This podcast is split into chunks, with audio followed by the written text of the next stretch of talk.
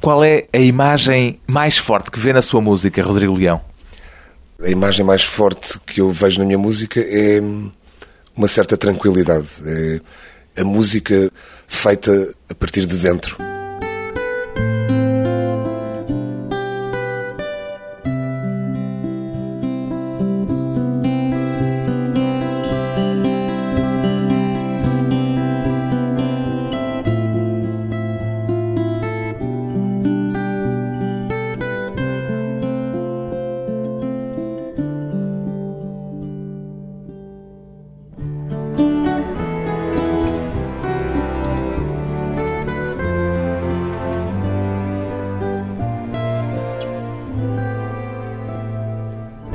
Leão, 39 anos, músico.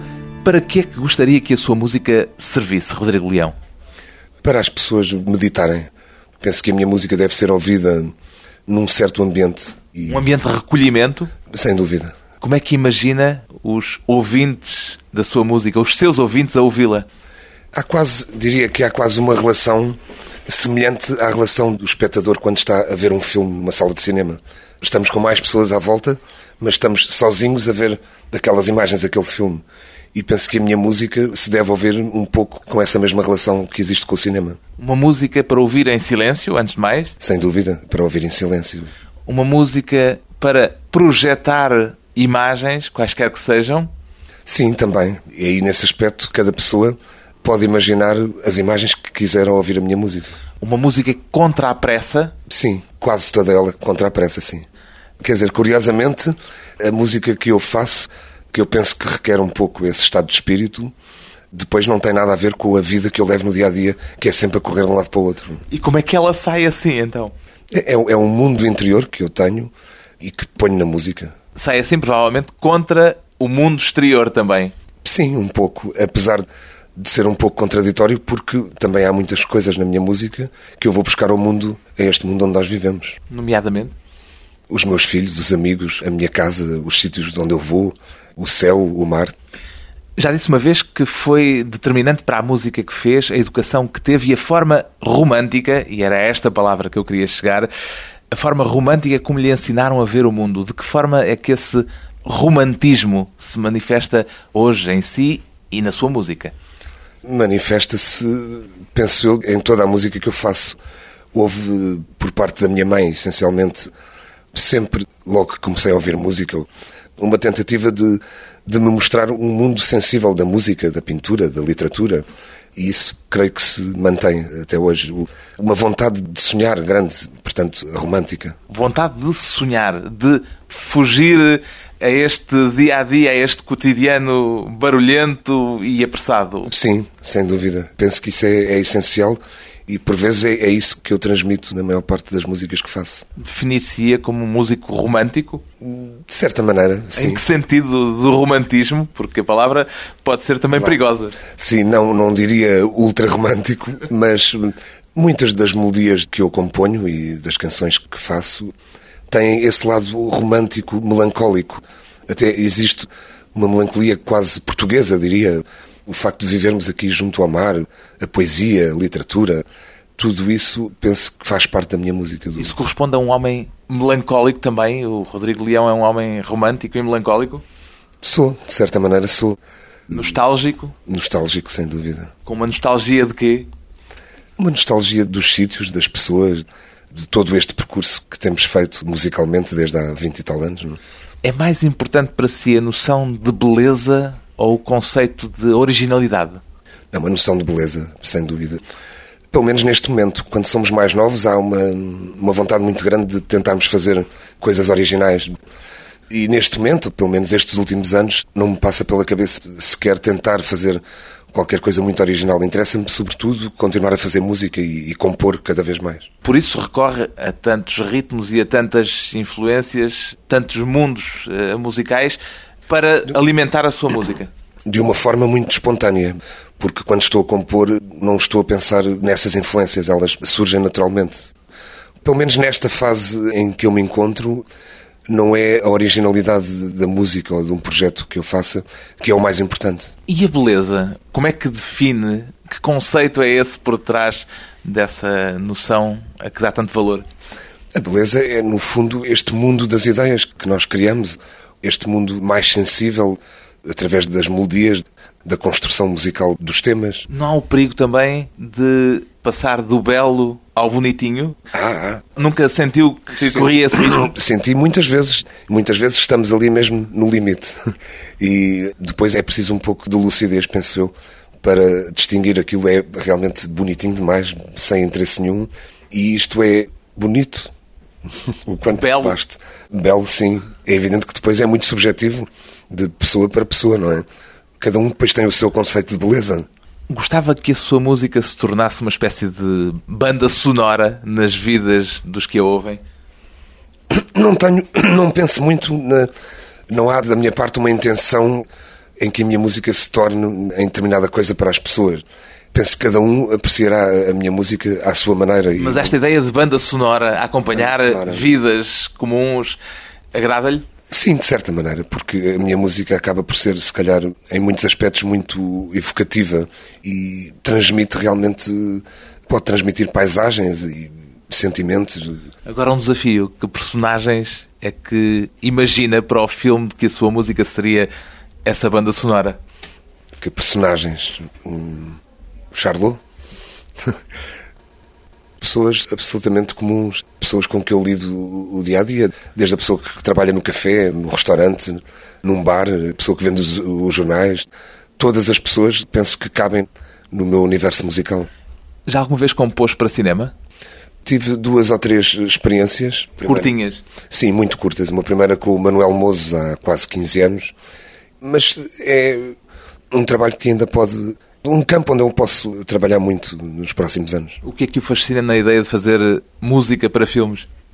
O cinema, para além do mais, é uma coisa que me acompanhou desde muito cedo e o facto de podermos ter um ecrã com as imagens a passar e poder compor por cima é fascinante.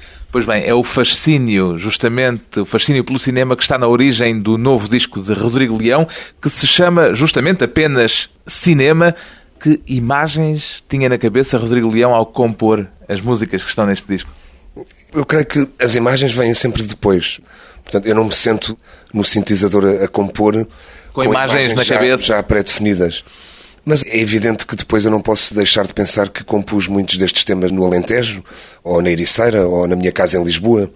E, portanto, essas imagens estão, com certeza, muito presentes neste disco. Mais as paisagens que o rodeiam do que propriamente filmes concretos. Sim, exatamente. Alguns destes temas, no entanto, têm títulos reconhecíveis. Uhum. A Comédia de Deus, Uma História Simples, A Estrada. Uhum. Qual é a relação entre estes filmes, em concreto, são... e estas músicas do seu disco? São, são filmes que eu gostei muito, em particular, e que penso que, de alguma forma, têm a ver com o tal universo musical e cinematográfico que eu tenho dentro de mim. Estas músicas, no entanto, não foram escritas para esses filmes, ou a pensar não. nesses filmes, ou a ver não. esses filmes? Muitas vezes aconteceu o contrário, portanto, componho a música e depois de a música estar composta, lembro-me de um filme. Sei de resto que mudou muitos dos títulos depois de já ter um alinhamento do disco. É verdade. Na fase final do disco, não só mudei muitos títulos, como tirei algumas músicas que ficaram de fora, depois voltei a pô-las. Foi difícil, a, encontrar este arranjo final? É sempre complicado, mas creio que neste disco foi talvez o mais complicado de fazer o alinhamento final. O tema que dá nome ao disco, cinema, é logo o primeiro. Que filme é este, Rodrigo Leão? Podia ser Um Chá no Deserto, por exemplo, que é um filme que eu gostei muito e que tinha a música do Sakamoto também. Um filme do Bertolucci. Um filme do Bertolucci, exatamente. Mas é uma música com que eu me identifico muito, ou seja, é uma música que eu poderia reconhecer como sendo minha. Uma música com uma carga romântica forte também. Vamos então ao cinema com Rodrigo Leão.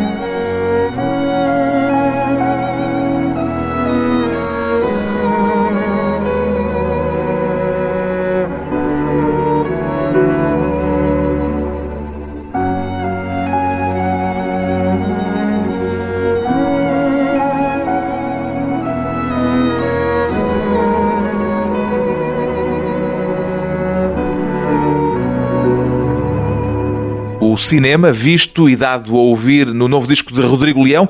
Depois de uma curta pausa, voltamos à conversa com o filme de um percurso musical que começou por volta dos 11 anos.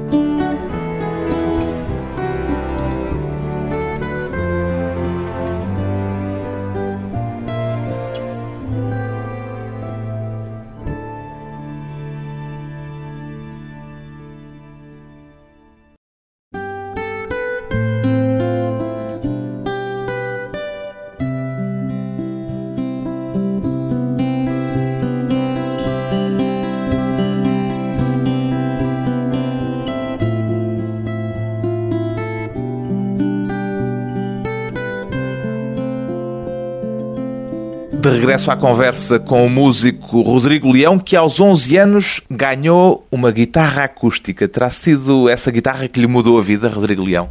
Penso que sim, sem dúvida. Se nunca tivesse essa guitarra, não sei como é que teria sido depois a minha vida. O que é que seria hoje se não fosse músico? Alguma vez se pôs esta questão a si próprio? Já, eu penso que seria com certeza alguma coisa ligada ou com a música, ou com o cinema, ou com a pintura é difícil perceber o que é que teria acontecido sem essa tal guitarra. Chegou a estudar Direito? Seria advogado por aí? Possivelmente. Mas não gosto de pensar que isso teria acontecido. Porque foi traumatizante a passagem pela Faculdade de Direito? Foi um pouco, porque é um mundo com que eu não me identifico muito. Essa guitarra da sua infância, como é que lhe foi parar às mãos? Foi uma tia minha que me ofereceu. Na altura, eu comecei logo a tentar tocar sozinho e com os amigos com que me dava na altura e tocava, lembro-me muito de tocar sempre por cima daquele programa do Jaime Fernandes, Os Dois Pontos, que passava os álbuns inteiros. E eu tocava, não era tentar tocar o que ouvia exatamente, mas era já improvisar por cima daquilo que ouvia. Foi-lhe oferecida por já ter demonstrado especiais aptidões musicais ou foi apenas um tiro no escuro da sua tia? Não, foi um tiro no escuro, sem dúvida. Não tinha qualquer motivação para fazer música especial. O Rodrigo é canhoto? Uh, era uma guitarra adaptada com o braço ao contrário e isso tudo? Não, era uma guitarra normal e toda isso deve gente... ter complicado as coisas. Complicou. As pessoas também estranhavam muito o facto de me verem tocar sem mudar as cordas. Mas conseguia tocar mesmo assim? Conseguia. Como é que se entendeu com a guitarra? Eh, quer dizer, tinha. Forçou a natureza. Forcei a natureza, exatamente. Mas tive ainda, durante um ou dois anos, aulas de guitarra clássica, mas era complicado. Chegou a ter algum tipo de formação musical ou é totalmente autodidata? Totalmente autodidata. Portanto, além dessas aulas num breve período na infância, não Exatamente. voltou a ter não. estudos musicais? Não, não. De que forma é que isso marca a música que faz hoje? Bom, é uma música que eu continuo a dizer que é uma música simples, com uma estrutura relativamente simples.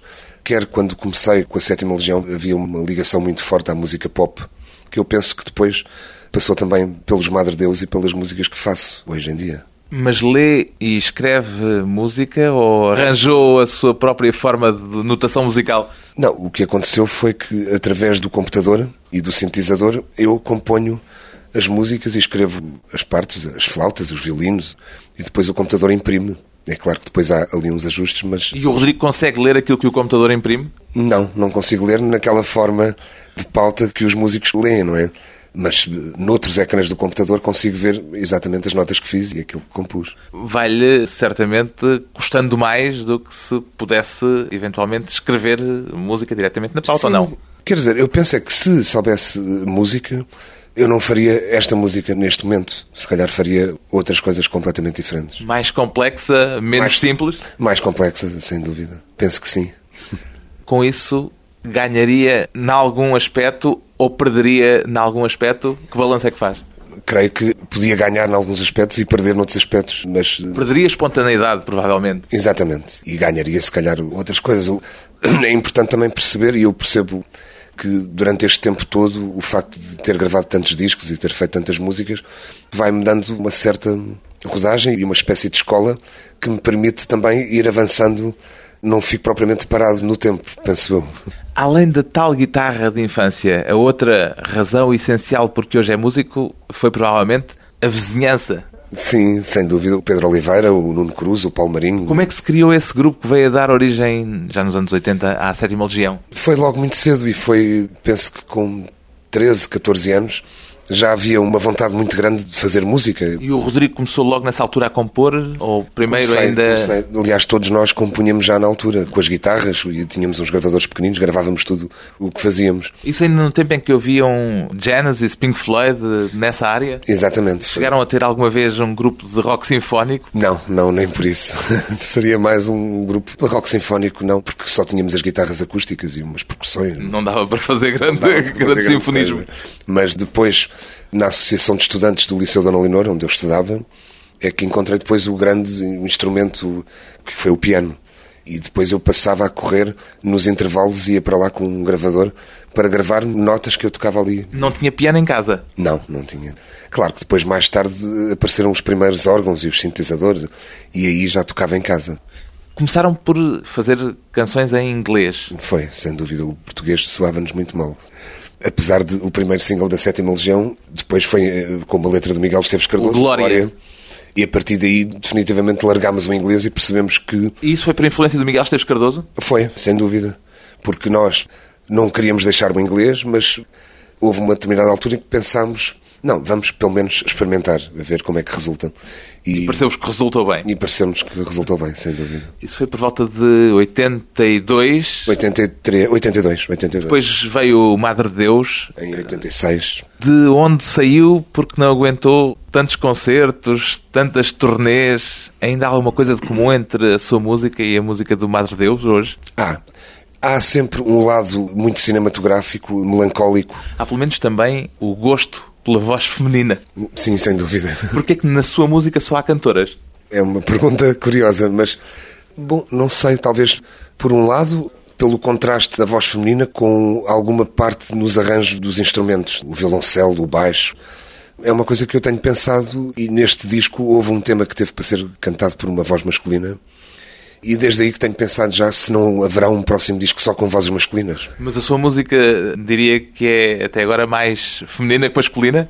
Talvez. Há um lado feminino na música que eu faço. E as pessoas dizem-me.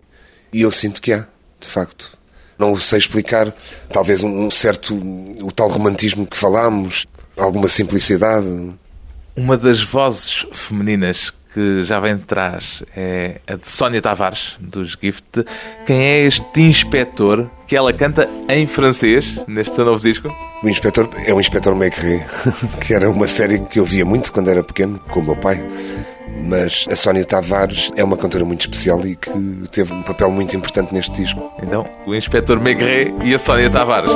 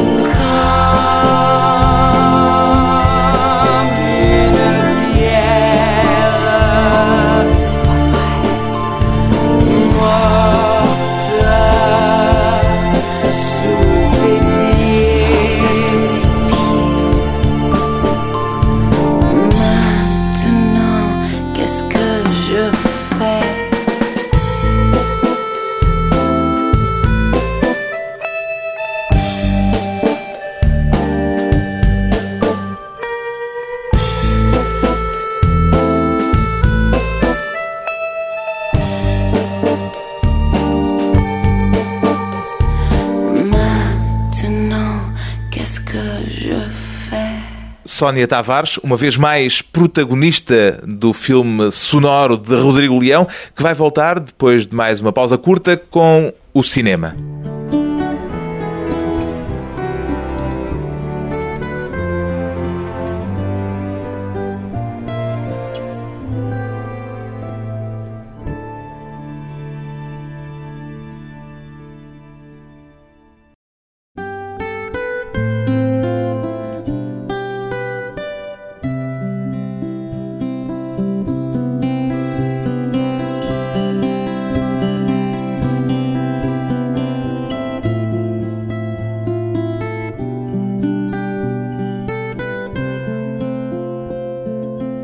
Convidado hoje para a conversa pessoal e transmissível, o realizador de cinema, Rodrigo Leão. Qual é o filme da sua vida, Rodrigo Leão? Um dos filmes, porque é muito complicado dizer o filme da minha vida, mas Luzes da Cidade, de Charles Chaplin, que eu penso que é das histórias mais bonitas do cinema. Que não está neste disco. Que não está. Teve para estar e depois saiu. Foi um dos tais títulos que andou para dentro e para fora. Exatamente. Mas está. Em alguns temas está a mensagem. O título Cinema para este novo disco surgiu-lhe antes ou depois de já ter as músicas que estão nele? Surgiu antes, durante e depois, porque houve sempre algumas incertezas quanto ao título final, mas de facto surgiu... Ou seja, o conceito de cinema, esse, à partida, estava já firme. Sem dúvida. Através da turnê que nós fizemos o ano passado, Passion, em que começámos, de facto, a transmitir pela primeira vez imagem, enquanto tocávamos, e porque havia um tema inédito que se chamava cinema. E a partir daí, inconscientemente, as coisas foram fazendo sentido. E ocorreu-lhe a ideia de fazer deste disco um disco de conceito? Não.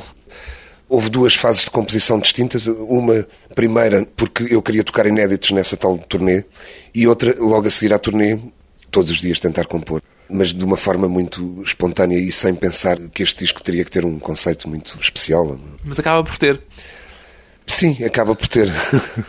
Mas não foi pensado é inevitável ir à procura de um filme em cada um destes 15 temas do disco.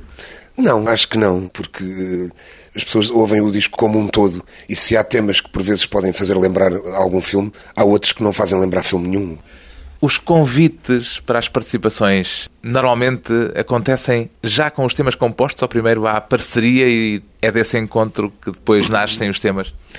Bom, no caso da Beth Gibbons, eu enviei dois ou três temas, ela acabou por escolher um instrumental e pediu se podia compor em cima e fazer uma letra. Portanto, Fez a letra para o tema. Exatamente. Aí surgiu, de facto, uma parceria, mas até foi sugestão do António Cunha, que é o meu manager, porque... Mais uma voz feminina? Mais uma voz feminina, exatamente. Claro que ficámos muito contentes por ela ter aceito e penso que foi uma colaboração surpreendente, mas a maior parte das músicas já estavam compostas quando convidamos uma pessoa para cantar. E com o piano do Sakamoto, como é que se deu o encontro? Foi semelhante, eu enviei uma maquete, ele gostou e combinámos um dia para trabalhar juntos. Não o conhecia pessoalmente? Não, não o conhecia pessoalmente. O que é que procurou no Sakamoto quando imaginou que gostaria de o ter num disco seu? Eu penso que é um dos músicos de quem eu falei mais até nas entrevistas, quando comecei a fazer estes discos a solo, um músico que marcou muito o meu início desta carreira musical e depois é um músico muito sensível e eu penso que foi muito positivo este encontro. A sua música ainda é música pop? Ainda tem um lado pop nas estruturas das canções que são muito simples, vem a parte A, depois a parte B, depois o refrão. De alguma forma este lado pop estava escondido em discos anteriores, não era tão óbvio, mas estava lá presente. Agora volta a reemergir. Sim, sem dúvida. Aliás, pelo facto até de nestes últimos três anos termos tocado mais ao vivo e com uma formação diferente, com bateria baixa e guitarra, isso fez com que naturalmente o lado pop voltasse a estar mais presente. Este disco encara-o como uma continuação ou como um rumo novo em relação aos discos anteriores? Se por um lado é uma continuação em muitos aspectos, por outro é um rumo novo. O facto... Que direção? Isso eu nunca sei, é difícil, mas se pensarmos que o, latim desapareceu totalmente neste disco, já não existe nada. Já não há alma mater, nem já anima há... mundi. Exatamente, já não há nada em latim. É o primeiro disco, de resto, com um título em português, dos seus discos a solo. É verdade. E há temas cantados em inglês, em francês, em português, portanto... A língua, por vezes, não é o mais importante, pelo menos na música que eu faço.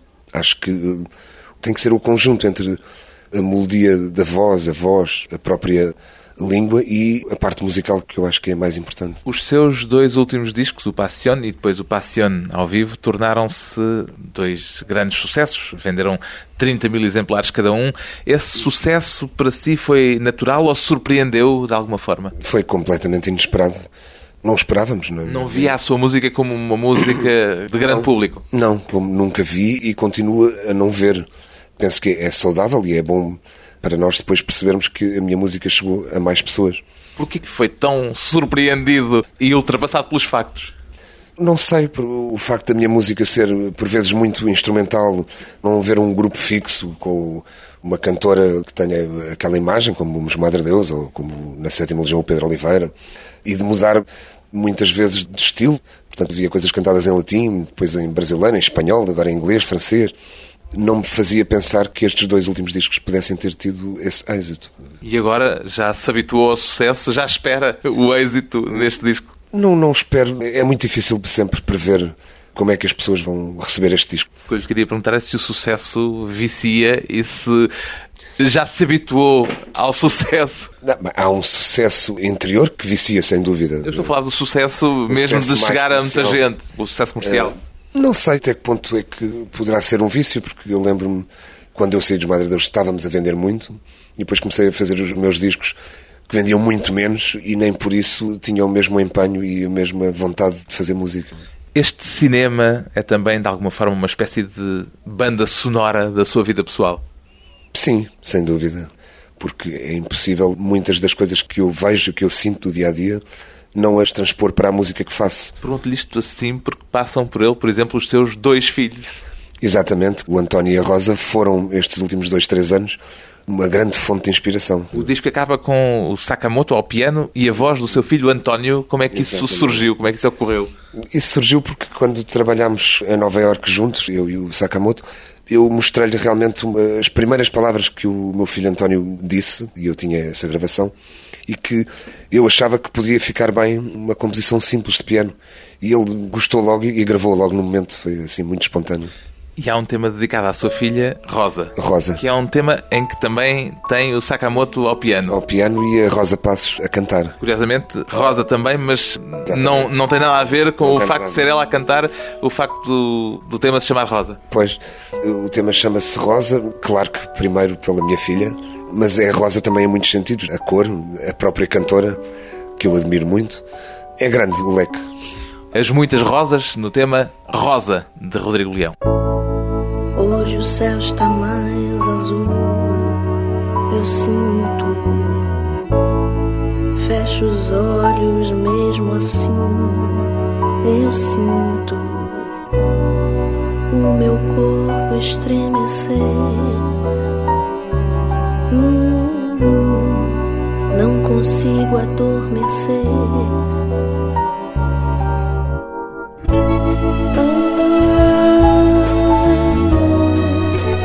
Nem o tempo vai chegar pra dizer o quanto eu sinto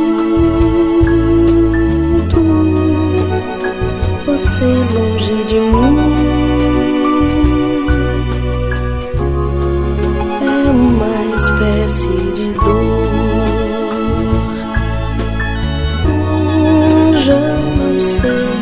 Esperar dessa vida fugidia.